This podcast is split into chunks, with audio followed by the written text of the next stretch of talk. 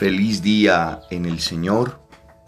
Retomamos hoy nuestro Evangelio de cada día, un capítulo cada día para avanzar en el conocimiento de Dios.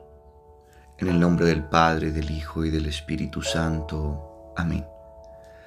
Amado Señor, nos ponemos en tu presencia. Te pedimos perdón por no buscarte lo suficiente.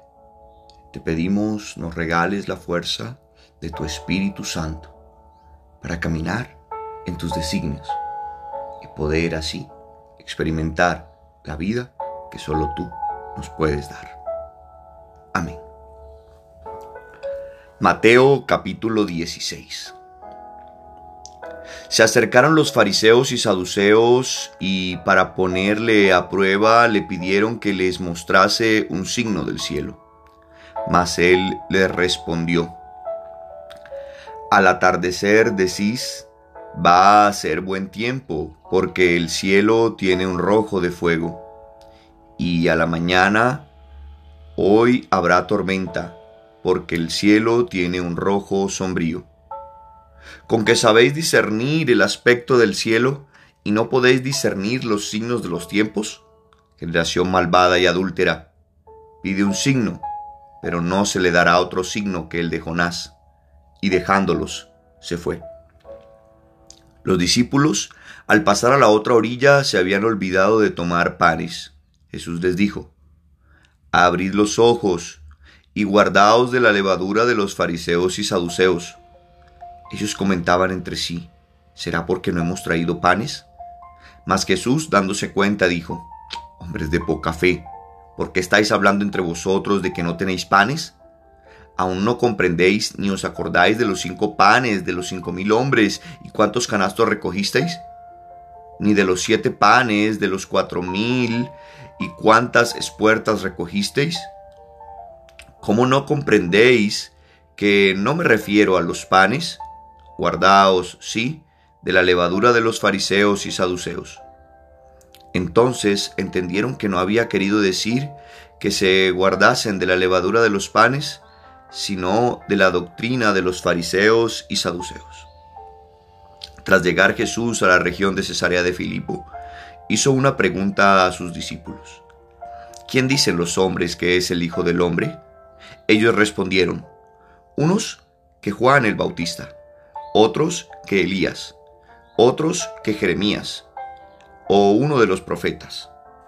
Él les preguntó, ¿pero vosotros, quién decís que soy yo? Simón Pedro contestó, Tú eres el Cristo, el Hijo de Dios vivo.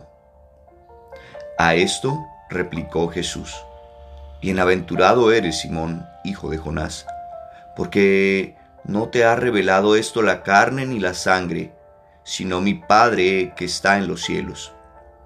Y yo a mi vez te digo que tú eres Pedro, y que sobre esta piedra edificaré mi iglesia, y las puertas del Hades no prevalecerán contra ella. A ti te daré las llaves del reino de los cielos. Lo que ates en la tierra quedará atado en los cielos, y lo que desates en la tierra quedará desatado en los cielos. Entonces mandó a sus discípulos que no dijesen a nadie que él era el Cristo. Desde entonces comenzó Jesús a manifestar a sus discípulos que él debía ir a Jerusalén y sufrir mucho de parte de los ancianos, los sumos sacerdotes y los escribas, que le matarían y que resucitaría al tercer día. Pedro se lo llevó aparte y se puso a reprenderle diciendo, Ni se te ocurra, Señor, de ningún modo te sucederá eso. Pero él, volviéndose, dijo a Pedro, Quítate de mi vista, Satanás, solo me sirves de escándalo, porque tus pensamientos no son los de Dios, sino los de los hombres. Entonces dijo Jesús a sus discípulos, Si alguno quiere venir en pos de mí, niéguese a sí mismo, tome su cruz y sígame. Porque quien quiera salvar su vida, la perderá. Pero quien pierda su vida por mí, la encontrará. Pues de qué le servirá al hombre ganar el mundo entero si arruina su vida? ¿O qué puede dar el hombre a cambio de su vida? Porque el Hijo del Hombre ha de venir en la gloria del Padre con sus ángeles, y entonces pagará a cada uno según su conducta. Os aseguro que algunos de los aquí presentes no gustarán la muerte hasta que vean al Hijo del Hombre venir en su reino. Palabra del Señor. Gloria a ti, Señor Jesús.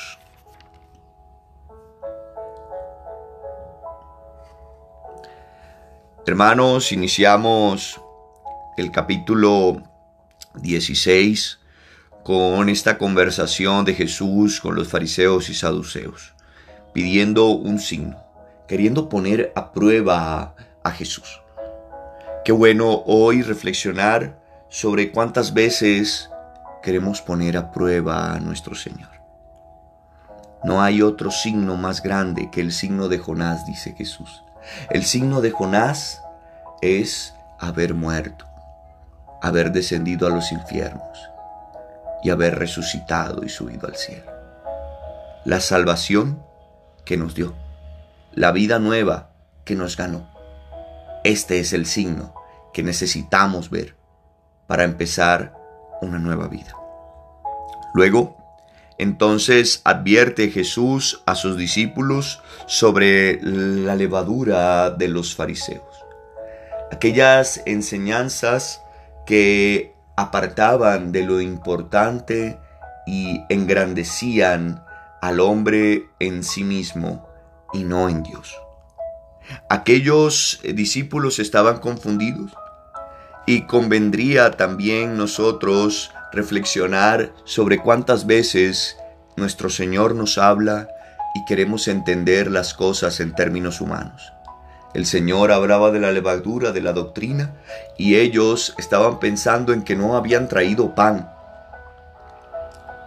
Sintonicémonos y pidámosle al Señor poder entender su palabra poder escucharlo y no hacer entonces análisis de nuestra realidad ni de lo que Él quiere hablarnos en términos humanos, sino poder siempre hablar en los términos de Dios.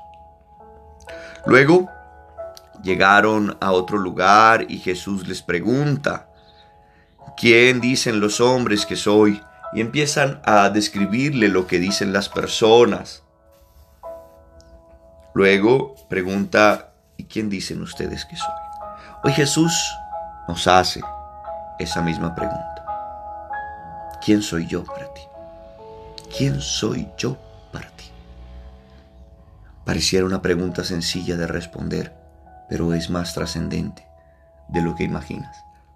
Jesús tomó la palabra y dijo, tú eres el Cristo, el Hijo de Dios vivo. Que hoy Jesús sea nuestro Salvador. Jesús sea nuestro Redentor. Jesús sea nuestro todo. En ese momento, entonces, eh, Jesús le dice a Simón, bueno, esto no te lo ha revelado la carne, porque cualquier conocimiento que tengamos de Dios no es mérito propio, sino revelación de nuestro Padre. Él se nos revela. En la religión católica, diferente a todas las otras religiones, en nuestra religión cristiana, no es el hombre quien llega a alcanzar a Dios, sino es Dios quien se abaja para alcanzar al hombre. Y declara a Pedro como ese puente, como ese pontífice, como esa piedra angular sobre la que construirá la iglesia. Pedro el primer papa, y de allí una sucesión ininterrumpida hasta Francisco, nuestro papa actual, al momento de grabar esto. Eh, también da una promesa muy hermosa. Sobre esta piedra edificaré mi iglesia y las puertas del infierno no prevalecerán sobre ella. Ya tenemos la victoria. Lo que ates en la tierra quedará desatado en el cielo, lo que quedará atado en el cielo y lo que desates en la tierra quedará desatado en el cielo. Le da la autoridad al Papa para atar y desatar las llaves del reino, para cerrar o para abrir. Qué misterio tan profundo aquel. Luego entonces les empezó a les dio el primer anuncio de su pasión, de que tenía que padecer, y el mismo Pedro, aquel que había respondido bien diciendo que era Cristo, el Hijo de Dios vivo, lo llama aparte y lo reprende diciéndole, no, Señor, que no te pase nada de eso. Jesús le dice a aquel mismo hombre al que le dio las llaves, apártate de mí, Satanás, porque piensas como los hombres y no como Dios. Vemos, hermanos, nuestra fragilidad allí. Y le pedimos a Dios que podamos entender cada situación, cada situación en términos de lo que Él quiere. Como cuando al principio del capítulo hablaba el Señor de discernir los signos de los tiempos, que podamos nosotros discernir las situaciones actuales y poder entonces tomar y cumplir el papel que nos corresponde. Luego dice entonces el Señor, tú eres escándalo porque piensas como los hombres y no como Dios. Pidámosle al Espíritu Santo pensar como Dios buscar su voluntad, configurar nuestra voluntad con la de Él, para que así podamos ser realmente felices. Porque para finalizar el capítulo dice Jesús, bueno, si quieren venir en pos de mí, tomen su cruz y síganme. Porque quien quiera salvar su vida la perderá, pero quien pierda su vida por mí la encontrará. Hay que perder la vida por Jesús, entregar nuestra vida por Jesús. Y así ganaremos la vida de verdad, la vida eterna. Y confirma Jesús, pues de qué le sirve al hombre ganar el mundo entero si arruina su vida, si pierde su alma. Que podamos entonces perder, perdernos para este mundo, para ganarnos para la vida eterna. Porque luego cuando Jesús venga, nos dará a cada uno según nuestra conducta, que nos encuentre preparados, vigilando y orando. Dios te bendiga.